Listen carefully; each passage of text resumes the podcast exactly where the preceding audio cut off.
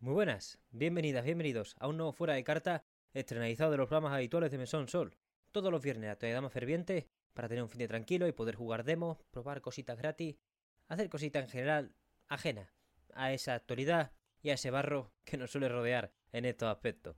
La semana pasada en el mesón volvió la dupla clásica, volvió mi compañero y amigo Javier Jiménez y estuvimos hablando primero de Street Fighter VI porque es el juego predilecto de su, de su año pero también haciendo previa del Evo para darle un poquito de sabor a ese evento que se acerca. Tiene unas cifras muy interesantes, unos precios de entrada bastante desorbitados y varios titulares, los cuales tratamos de cubrir de la mejor manera posible para, bueno, ver el, el panorama general de los juegos de lucha en su vertiente más competitiva, que en tanto que es menos interesante, sí que esta feria nos trae, pues, anuncios, conferencias, otras cosillas que tienen mucho valor para el futuro en, lo artístico de esta industria y de este género. Con la llama de los juegos de lucha pasamos ya a cubrir los titulares de la semana, una semana en la que se va a dar el último fuera de carta en un tiempo, pero de eso lo haremos después de cubrir todas estas noticias que son dos pajitas de agenda como siempre, algo denso debido a esa posible ceremonia que puede tener que el fuera de carta número 33 sea el último en un tiempo, pero vaya, a cubrirlo todo para que no nos falte nada durante este mes de agosto.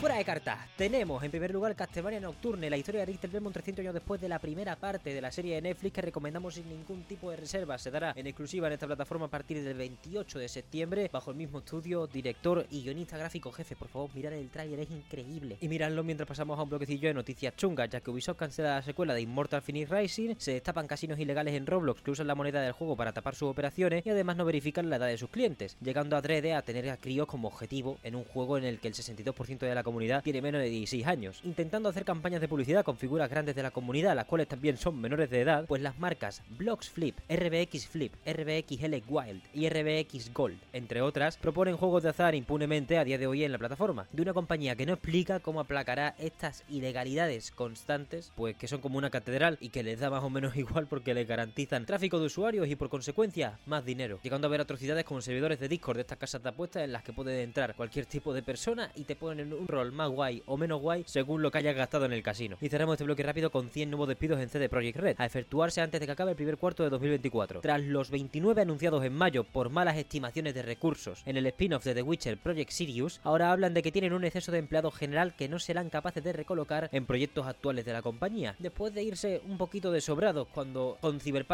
Runners les dieron un poco de coba, ¿no? Y anunciaron Project Sirius y un montón de cosas, el siguiente Witcher, el futuro de Cyberpunk y todo esto, pues parece que se envalentonaron más de la cuenta o que quieren seguir rascando en exceso. Así que si luego pasa algo parecido como con Cyberpunk en cuanto a falta de personal y falta de recursos, pues ya sabéis de dónde viene. Y pasamos ahora a un pequeño bloque de finanzas, ya que el año fiscal de Xbox ha cerrado este mes. El mes pasado, junio, fue el que marca el final del ejercicio para los de Redmond. Y de momento solo sabemos datos de la llamada de inversores que se hace previa a esta al, informe general que le ha hecho el CEO, Satya Nadella, que ha hablado de cómo los ingresos han sido muy buenos para un último cuarto, pero para nada destacable en el panorama general, poniendo además en las previsiones algo un pelín desalentador, pero en realidad comprensible, que es que los beneficios no apuntan a subir muchísimo. De hecho, creo que ha dicho un 1 o un 4% en el primer cuarto de este nuevo ejercicio, el cuarto que incluye a Starfield. Y esto se debe al final a que los meses de julio y agosto no van a acompañar en oferta, y al final Starfield pues va a coger mucho brío tanto en octubre como en los meses venideros con Navidad, Game Pass, ofertas. En cuanto a ventas de consolas, no sabemos si se ha mantenido el declive del anterior cuarto, pero sí que viéndolo desde fuera podemos observar que ha habido varios repuntes a lo largo de este último trimestre de las ventas de Xbox, sobre todo porque dijeron que habían resuelto el tema del stock en ciertos sitios y había llegado a aumentar en Europa las ventas un 1000% y ahora también han aumentado bastante debido a la vuelta de los servidores de los antiguos Call of Duty en Xbox, que al final es la única consola de nueva generación que puede soportarlos. Así que toca esperar a septiembre, agosto tardío para ver el informe financiero al respecto, pero de momento las previsiones son conservadoras, teniendo también cosas como el Game Pass Core a estrenar este mes de septiembre. Y mientras tanto, Sony por su lado ha dicho que este trimestre ha pasado los 40 millones de PlayStation 5 vendidas, muy poquito por debajo de la PlayStation 4 y tal es la alegría que pretende cerrar el ciclo en marzo con 25 millones de unidades vendidas, algo bastante inverosímil dentro de que es el récord absoluto, sería el récord absoluto, ya que el registro más alto en la actualidad es de la PlayStation original y son 22,25 millones de unidades. Y pasamos ahora a los anuncios y lanzamientos de la semana, o del mes en realidad, porque vamos a hablar de los lanzamientos de agosto al completo. Ya disponible Unstream Arcade en Xbox Series, más de 1400 juegos retro en streaming, 30 euros al año, 80 euros vitalicio, la verdad que un servicio bastante interesante, disponible en algunas regiones, no en todas. Ya ha salido Koa and the Five Pirates of Mara, juegarral, desarrollo patrio para PlayStation 4, 5, Xbox One Series X y S, Switch y PC, con un 15% de descuento de lanzamiento. Disney Illusion Island ha salido también para Nintendo Switch en exclusiva. Del 2 al 7 de agosto tenemos la beta cerrada de PGA 3 a la que se puede acceder por la web del juego, por Steam o por el Xbox Insider Hub. El 3 de agosto sale Baldur's Gate 3 por fin del día a PC, juego masivo, masivo gigante. El 10 de agosto tenemos Stray Gods The Role Playing Musical para PlayStation 4 5, Xbox One Series X y S, Switch y PC y Atlas Fallen para consolas de nueva generación y PC. Al día siguiente, el 11 de agosto tenemos Space Mechanic Simulator, el 15 Moving Out 2 para Switch y PC, el 16 día grande, se ha anunciado esta semana que sale The Cosmic Will Sisterhood de Que tiene demo disponible, un 10% de descuento de oferta de lanzamiento y sale para Switch y PC. Por favor, denle una chance, lo vamos a cubrir en el mesón, esto va a ser una locura. El 17 tenemos Gord y Vampire Survivors para Nintendo Switch que incluye su parche para el modo cooperativo local bastante, bastante jugoso, también se hablará de esto, que de agosto. El 18 sale Bomb Rush Cyberpunk, el 21 Immortals of the Avium y Jump Light Odyssey, el 23 de agosto comienza la Gamescom hasta el 27 y no le haremos mucho caso porque el 24 sale Blasphemous 2 para PlayStation 4, Xbox Series X y S, Switch y PC con un 10% de descuento de oferta de lanzamiento y al día siguiente Armor Core 6 Fires Rubicon para las consolas de nueva generación y PC. También informamos de que Blasphemous saldrá en consolas de antigua generación en otoño de este año. Y dos días después de que cierre la Gamescom, el 29 de agosto tenemos Sea of Stars para PlayStation 4 5, Xbox One Series X y S, Switch, PC y ambos Game Pass, Goodbye Volcano High, los ports a plataformas modernas de Rhapsody 2 y 3 y Crossfire Sierra Squad, cerrando entonces el mes de agosto con Pocket Bravery el día 31. Por otro lado, tenemos sin fecha DreamWorks All Star Car Racing, recién anunciado para PlayStation 4 5, Xbox One Series X y S, Switch y PC. Los juegos del Nintendo Switch Online más paquete de expansión son The Legend of Zelda, Oracle of Ages y Oracle of Seasons y los juegos del PS Plus Essential son Dreams, PGA Tour 2K23 y Death's Door. Y cerramos este fuera de carta con un pequeño bloque de varios, ya que tenemos el canal de música de Bandai Namco recientemente abierto en Spotify con música de Taiko no Tatsujin, Tales, Asako, mogollón de series de clasicazos, las bandas sonoras completas. Tekken 2 van añadiendo cosas, de momento, poquito a poco, pero ya una manera oficial de escucharlo todo gratis. El Beat Summit de este año, la feria de juegos indie de Japón más importante, ha batido su récord histórico de visitantes con 23.000 personas. Tekken 8 y su prueba de red cerrada comienzan su segundo fin de con PlayStation 5 como el fin de pasado, pero también con Xbox Series y Steam, así que atentas todas las personas que aspirasen en esas plataformas a tener un código. Tenemos cortos promocionales de Starfield bastante guapos que ya han acabado de hacer la serie, así que os recomendamos que le echéis un ojo. Pikmin 4 pasa las 400.000 unidades en físico en Japón, batiendo los récords de las demás entregas todas juntas. Y por último, Multiplot Ties Lumina estará gratis para jugar en Steam hasta el 31 de julio a las 7 de la tarde, hora peninsular española. Durante este fin de semana podremos darle caña a los Meltis, justo un tema que hablamos el fin de pasado. Y cerramos ahora el fuera de carta con la noticia de la semana en el mesón. Más bien una recomendación,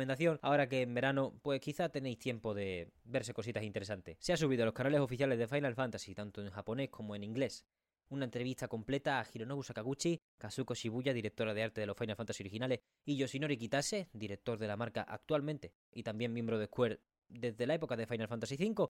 Extremadamente interesante, son dos partes, más o menos es una hora y algo. increíble, escuchar a Sakaguchi, a Shibuya, son personas es que tienen un conocimiento que es imbatible. Cuando hablan, yo creo que el resto tenemos simplemente que escuchar. Así que lo recomendamos sin ningún tipo de reserva, porque además yo ya me lo he escuchado bastante, bastante bien, hablando sobre los Pixel Remaster, cómo están ahora, y sobre cómo fueron los desarrollos de las primeras seis entregas, que al final fueron la de una de época buenísima, como es la de Final Fantasy en 2D, de, de la mano de, bueno, el maestro Sakaguchi, que le sabe de sobra. Y hasta aquí, el fuera de carta esta semana. Muchísimas gracias por escucharnos durante estos bloques de actualidad, 33 semanas seguidas. Eh, no está mal, ¿eh? No está nada mal.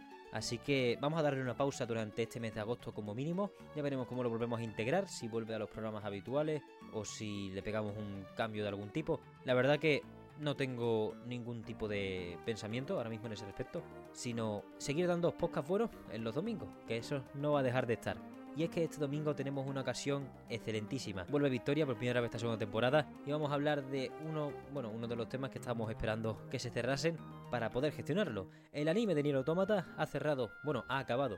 Este 23 de julio se emitieron los cuatro últimos capítulos. Eh, nos hemos tomado tres días, vaya, tampoco mucho más, para verlos y poder valorarlos, analizarlo en una charla pues bastante buena. Está feo que lo diga yo, pero es que para mí es un placer hablar con ella de, de Nier y además de, del anime que ha salido bastante bien para lo que podría haber sido.